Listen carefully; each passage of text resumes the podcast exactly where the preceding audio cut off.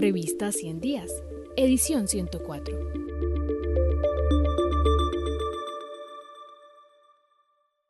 El DES, enfoque étnico en el gobierno de Iván Duque, por Julián Salazar Gallego y Sonia Cristina Vargas Perdomo.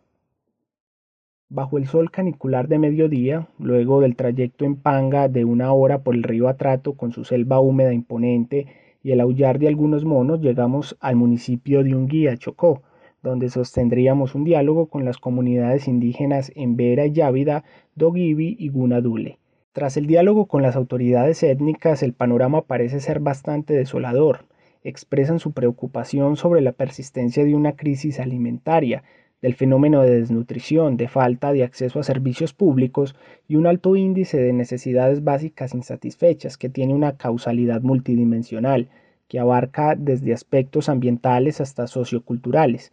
Igualmente, la ausencia de garantías para la seguridad y acceso, delimitación y formalización del territorio ha intensificado la presión sobre esta área en virtud del aumento del interés económico por su riqueza, la explotación de recursos naturales y la construcción de obras de infraestructura vial y minera por parte de empresas nacionales e internacionales.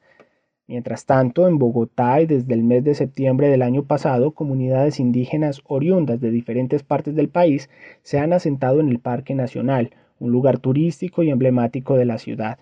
En un acto de resistencia le han solicitado a los gobiernos distrital y nacional la protección y garantía de sus derechos fundamentales a la vida, dignidad humana, derechos prevalentes de niños y niñas, integridad étnica, diversidad e identidad cultural, seguridad alimentaria, vivienda en condiciones dignas, salubridad, atención y reparación integral con enfoque diferencial étnico-indígena, autodeterminación, confianza legítima y consulta previa.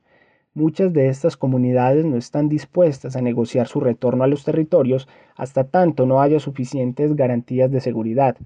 Esta radiografía de la grave situación humanitaria y de derechos humanos que aqueja a las comunidades étnicas contrasta con las aspiraciones y promesas de reconocimiento y distribución consagrada en la Constitución Política de 1991, que bajo la égida de las corrientes del multiculturalismo de Latinoamérica buscaron colocar a los sujetos étnicos bajo una protección constitucional reforzada, encaminada a generar medidas que garanticen la supervivencia física y cultural de los pueblos indígenas, negros, afrodescendientes, raizales, palenqueros, rom o gitanos estos pueblos reivindican el derecho a preservar sus diferencias étnicas y culturales, así como la defensa de sus territorios, la autodeterminación y el gobierno propio respecto de aquellos asuntos que afecten sus planes de vida.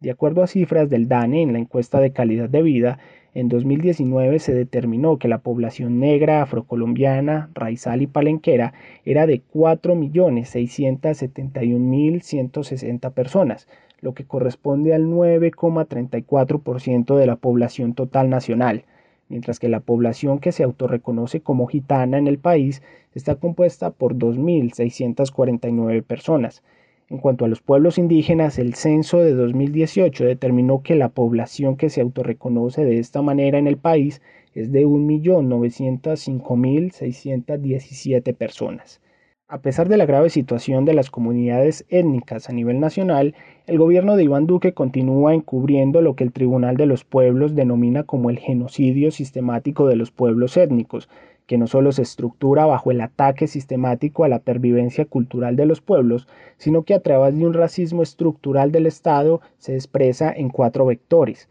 Primero, falta de garantías de seguridad, protección y de no repetición para los pueblos étnicos. Segundo, regresividad en el derecho de la consulta previa, libre e informada. Tercero, baja capacidad institucional y voluntad política, reflejada en la escasa asignación presupuestal.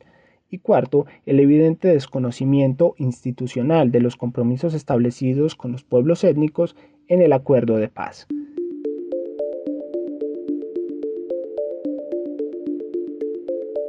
Este artículo hace parte de la edición 104 de la revista 100 días, del periodo enero-abril de 2022. Si quieres terminar de conocerlo, ingresa a nuestro sitio web www.revistaciendiascinep.com.